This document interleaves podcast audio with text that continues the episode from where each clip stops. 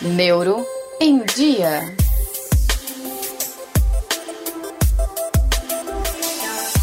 Olá, bem-vindo ao episódio especial sobre a doença de Parkinson do nosso podcast Neuro em Dia.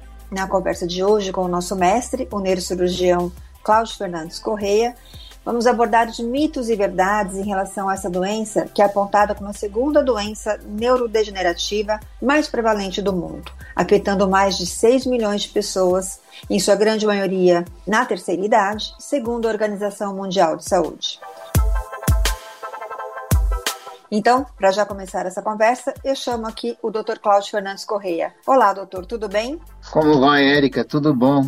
Vamos lá conversar um pouquinho sobre Parkinson, que é tão importante, que afeta tantas pessoas e seus familiares e cuidadores. É isso aí, doutor. A gente tem muito a colaborar aqui, muito a acrescentar para esse público, como a gente vê aqui, tem uma proporção bem grande de acometimento da doença e que é carente de informação, em sua grande maioria também. Doutor, a minha primeira pergunta é justamente sobre a idade relacionada à doença de Parkinson. Algumas publicações têm apresentado um aumento do diagnóstico em pessoas mais jovens. É mito ou verdade? Em primeiro lugar, eu queria só prestar aqui uma rápida homenagem a James Parkinson, que foi quem ficou como responsável por descrever o quadro clínico dessa doença, isso há pouco mais de 200 anos atrás. Então, nosso respeito e homenagem a ele. Em segundo lugar, sobre agora a sua questão, vamos dizer primeiro, isso é muito válido, talvez eu, ainda nessa nossa conversa eu repita isso que eu vou dizer agora. A medicina não é uma ciência exata, está muito distante disso. Quando nós falamos que a doença de Parkinson pre predomina nitidamente em pacientes da terceira idade, pacientes acima de 60 anos de idade, isso é válido, isso é correto. No entanto, nós temos, se você olhar aquela chamada curva de Gauss, que antes de atingir, vamos dizer, estatisticamente, aquela grande quantidade de pacientes portadores, que seria de 65 a 75 anos de idade, nós temos, antes dessa idade mínima, que é 65 anos, pacientes mais jovens, às vezes com 40 anos, 42 anos, que desenvolvem a doença de Parkinson. E, raramente, também pacientes que têm 85 anos ou mais, que desenvolvem a doença de Parkinson. Então, esses extremos podem acontecer. Agora, ainda é verdadeiro que prevalece na terceira idade. Esse é o fato real e são escapes assim de pacientes mais jovens que apresentam a doença, não é o predomínio no momento, de maneira alguma. Ok. E qual é a implicação neste perfil de paciente mais jovem? A doença de Parkinson, embora tenha muitas coisas sendo atribuídas, possíveis situações sendo atribuídas como causas prováveis da doença, ainda falta ter uma confirmação clara, científica de tudo isso. De forma que tem grupos que são grupos, assim, digamos, mais alvos da doença, como aqueles que trabalham às vezes em lavouras com inseticida, e são jovens, mais jovens, que trabalham com isso e podem desenvolver a doença, talvez por uma intoxicação aí desses inseticidas. Jovens também são lutadores, eles por traumas repetidos no crânio podem desenvolver doença também, mas não tem assim uma causa óbvia, definida. Doutor, a doença de Parkinson tem prevenção? Mito ou verdade? Bom, é fato que nós não podemos fazer um tratamento preventivo da doença de Parkinson, exceto quando você elenca alguns fatores que poderiam indiretamente ter alguma contribuição. Por exemplo, pessoas que são hipertensas, diabéticos, obesos, sedentários, tabagistas, essas pessoas vão danificar as células cerebrais com mais frequência do que aqueles outros que não têm esse tipo de situação. Então, aí é, abre um leque e a doença de Parkinson, que é uma doença degenerativa, tem outras doenças degenerativas que também poderiam sofrer efeitos similares. E o porquê que às vezes um desenvolve Parkinson, outro desenvolve a paralisia supranuclear progressiva, outros desenvolve o Alzheimer. Então, isso não tem uma definição clara. O que de consenso existe no momento é que, independente do modo que começa uma dessas doenças degenerativas, lá no final todas elas estão muito similares em termos de quadro clínico. Isso é o que se sabe. Só que uma pode começar de um jeito, e mesmo essas doenças, vão pegar só a doença de Parkinson por si. Ela também pode ter várias formas de ser iniciada. Né? Não são todos que começam da mesma maneira. Tem Parkinson que tem pouco tremor, tem Parkinson que tem muito mais rigidez, tem Parkinson que apresenta distúrbios da marcha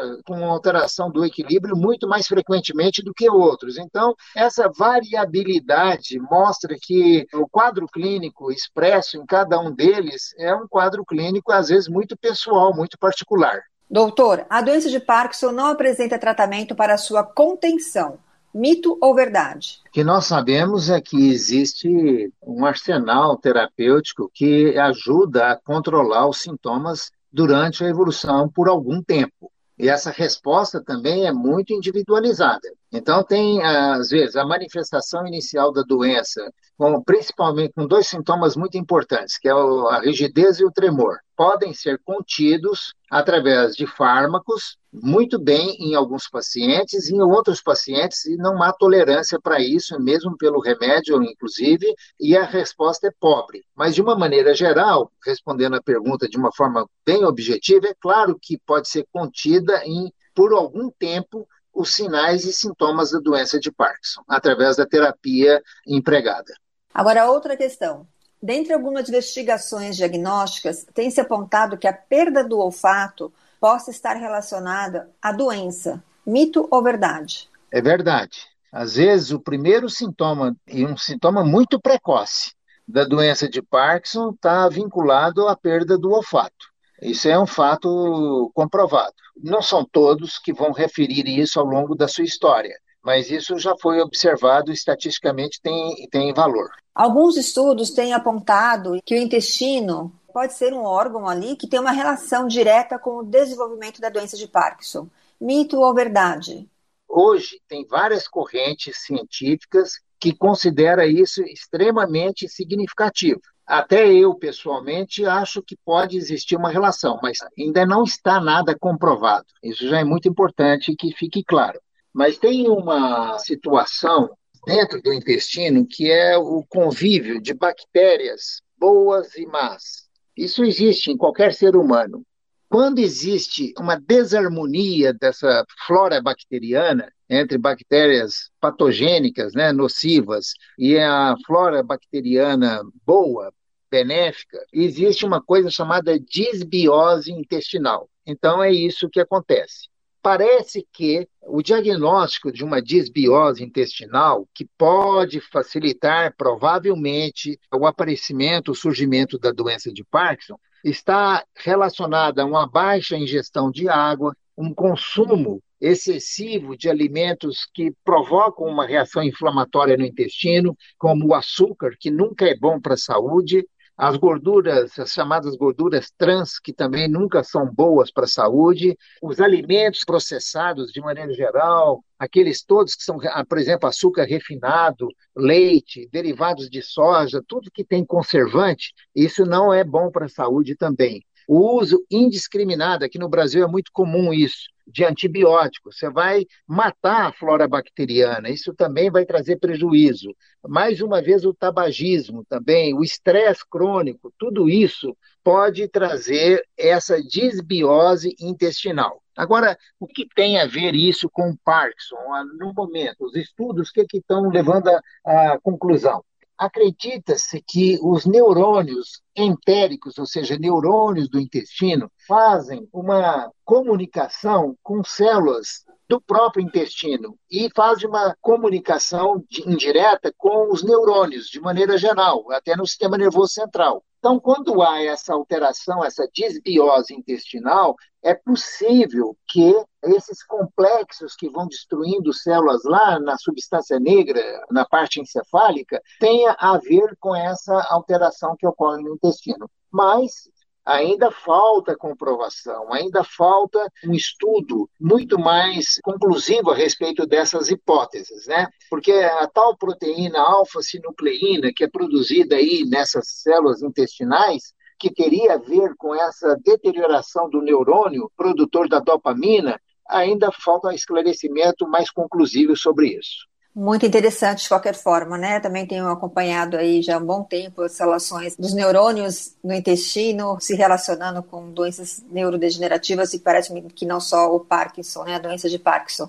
Bem interessante mesmo. Já nos coloca em alerta para cuidar muito melhor dessa nossa flora intestinal de qualquer forma, como uma medida preventiva, não é, doutor? É, inclusive, se você me permite, há poucos dias atrás, eu vendo aí um dos jornais que aparece no Brasil, um repórter que mora nos Estados Unidos contando que ele melhorou, ele, ele tem depressão, ele citou isso publicamente, eu vi ele falando sobre isso, e viveu durante décadas tratando e não tendo resultado, até que um profissional na área da psiquiatria nos Estados Unidos avaliou ele e fez alguns testes, com exame de fezes, inclusive, descobrindo uma bactéria que teria relação com determinada causa da depressão, pelo fato de que eh, justificava, inclusive, não, a não melhora com os, os, antidepressivos que ele havia tomado. E, baseado nisso, ele entendeu que um determinado específico antidepressivo surtiria efeito. Ele, ele concluiu nessa entrevista espontânea dele, que não era para isso, não, mas ele acabou falando da vida dele, ele concluiu que ele vive agora mais de seis meses, muito bem. Ele falou assim: até vocês devem ter percebido que o meu humor está muito melhor né, no momento. Então, como pode o intestino, as bactérias que ali se encontram, influenciar em tanta coisa? Nós estamos falando da doença de Parkinson, mas a depressão também, aí pelo testemunho do que ele disse, Claro que um caso não é parâmetro para você acreditar 100% nessa versão, mas é lá um fato que está acontecendo, é real. Com certeza, a gente tem que investigar mais, mas é, são caminhos bem interessantes aí que fazem sentido, né? Vamos lá então a outra questão aqui. O tratamento medicamentoso de reposição da dopamina pode gerar efeitos colaterais piores aos já relacionados aos movimentos em particular, né, que é o conhecido tremor das mãos. Isso é mito ou verdade? O que pode acontecer chama-se distonia induzida pela levodopa. Esse é o nome correto, porque o tremor é um sintoma parkinsoniano numa grande maioria dos pacientes. Esse movimento é mais estereotipado, é um movimento mais grotesco, movimento o corpo todo, retorce para um lado, para o outro, dá um, aumenta um fenômeno que tem até na doença de Parkinson, chamada acatisia, que é a incapacidade da pessoa ficar sentada e quieta naquele assento. A discinesia induzida pela levodopa. Isso pode acontecer, não quer que vá dizer que todos que tomam a levodopa vão desenvolver o problema, vão desenvolver essa complicação, mas quando elas surgem, eu já operei pacientes com doença de Parkinson, principalmente pela discinesia induzida pela levodopa. Isso pode aparecer em alguns doentes até precocemente, em outros doentes tardiamente. Às vezes com doses até pequenas, pode ser desenvolvida, mas habitualmente são doses por longo tempo e doses altas de levodopa. A cirurgia para o controle dos sintomas do movimento deve ser realizada em última instância, ou seja, quando o paciente não puder mais responder aos demais tratamentos. Mito ou verdade? É um mito um absurdo, inclusive, infelizmente, eu acho que isso está bastante impregnado na mente da grande maioria do público e não é verdade, de maneira alguma. Um doente que está extremamente limitado nas suas atividades, com uma doença que já tem 15 ou mais anos, veja que tudo isso que eu estou falando é muito relativo, esses doentes não vão se beneficiar mais com tratamento operatório, que é o melhor tratamento que existe. Por que ele é melhor? Porque ele não usa drogas. Ele é um método de estimulação, ele não é ablativo ou lesivo, ele não destrói nada. É igual existe um marca-passo para o coração, um coração que tem uma bradicardia, um batimento muito lento, que é prejudicial ao corpo humano, o eletrodo lá colocado e ligado a uma bateria vai ter um ritmo normal. E no caso da doença de Parkinson, que é a mesma empresa, inclusive, que faz, faz o outro, vai ter um estímulo que vai controlar o, o movimento involuntário e vai controlar a rigidez. Dois dos sintomas mais limitantes que tem na doença de Parkinson. Não é tratamento curativo, mas é um tratamento que vai trazer é, expressiva melhora clínica do paciente portador dessa enfermidade. Ou seja, se eu demoro muito para eu realizar esse procedimento, eu inclusive comprometo os resultados desse procedimento. Aí sim, porque eu já cheguei no limite, não é isso? Foi bom você voltar a falar, porque eu, eu falei bastante e não deixei tão claro isso que era o motivo principal da pergunta. Ou seja, o paciente que está respondendo mal a tratamento medicamentoso pode ter dois anos de doença só. Não está respondendo bem ou não está tolerando a medicação, é claro que ele tem indicação de ser operado, de colocar o eletrodo. Não tem que esperar ele passar desse time correto, desse tempo adequado, para propor a cirurgia, porque aí não tem mais o que fazer com cirurgia nenhuma. Correto. E essa cirurgia, doutor, só para o nosso ouvinte aqui poder entender, ela é coberta pelo SUS e pelos convênios médicos? Bom, o problema da questão do SUS, a resposta é, claro que é coberta pelo SUS. O grande problema é quantos lugares que vão fazer a cirurgia pelo SUS. Então, em hospitais públicos, aqui na cidade de São Paulo, que é um dos maiores centros de medicina, tem entre os melhores centros de medicina do mundo, é claro que existe isso também. Eu citaria o Hospital das Clínicas da Universidade de São Paulo, o Hospital do Servidor Público, o estadual. Eu conheço profissionais que fazem essa cirurgia já há longo tempo lá. Agora, é óbvio que esse é um procedimento que usa equipamento caro e todas essas instituições têm um problema de caixa. Então, a fila para esses pacientes é muito maior do que a oferta de cirurgias dessa natureza. Mas a sua pergunta foi respondida de que o SUS sim, privilegia esse tipo de tratamento, sim. Além do que, a Anvisa e a ANS, elas também têm, de forma regularizada, todas as normas para que pacientes portadores de convênios possam ser submetidos a esse tipo de procedimento também. E aí, então, é importante também a gente entender que se eu fico numa fila de muito tempo, eu caio de novo na questão que era essa pergunta, né? De eu atrasar muito o meu tempo, né? E eu acabar comprometendo o resultado dela à medida que eu pioro nessa sintomatologia. Muito bem colocado, isso mesmo. A última pergunta aqui, doutor, que eu acho que conclui aqui uma questão que impera bastante em quem tem o Parkinson e familiares que convivem com pessoas que têm o Parkinson. É sempre possível melhorar a qualidade de vida do parkinsoniano. Mito ou verdade? Não, verdade. Verdade. Se você oferece a esse paciente um tratamento medicamentoso correto, oferece a esse paciente um tratamento com medicina física, fazendo fisioterapia para o equilíbrio e para a parte motora de membros superiores e inferiores. Que ele tiver com uma dificuldade de deglutição e de fala, oferece a ele a alternativa de uma fonoaudiologia bem realizada. É óbvio que você vai incrementar qualidade de vida a esse paciente, sem dúvida alguma. E não esquecer do procedimento operatório que vai dar uma independência por uma fase da vida que ele não teria se não fizesse esse procedimento e vai ser obtido com o procedimento operatório. Então, há muitas alternativas e os pacientes que recebem essas alternativas com orientação adequada, seguramente seguramente vão ter uma qualidade de vida melhorada e vão facilitar a vida também dos seus familiares e seus cuidadores. Isso é absolutamente lógico e é E aproveitando então o gancho aqui sobre a boa orientação que o doutor colocou, eu fecho né, este podcast justamente ratificando a questão do conhecimento, né, sobre tudo que envolve a doença de Parkinson, como primeiro passo né, para o melhor entendimento das suas evoluções, dos seus diagnósticos, do tratamento, e que vai favorecer também a melhor adesão desse paciente, o entendimento sobre o que pode né, vir a evoluir de uma forma muito melhor da vida dele, no sentido de manter a funcionalidade dele, que é o que o tratamento pressupõe. Né? Então, acredito que a gente cumpriu aqui um papel papel importante para trazer essa informação, esta boa orientação por meio deste podcast.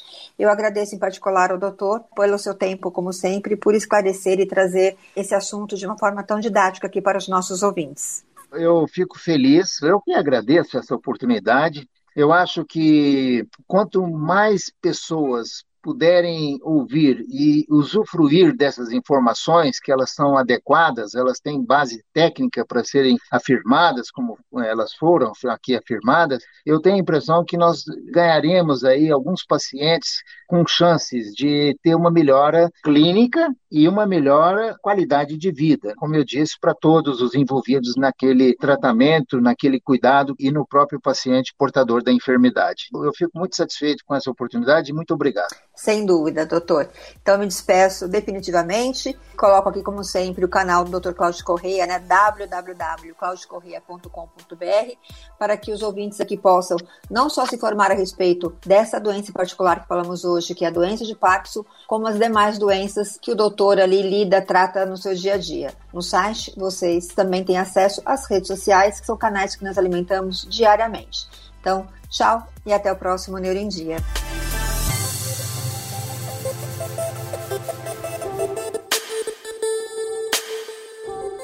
Neuro em Dia.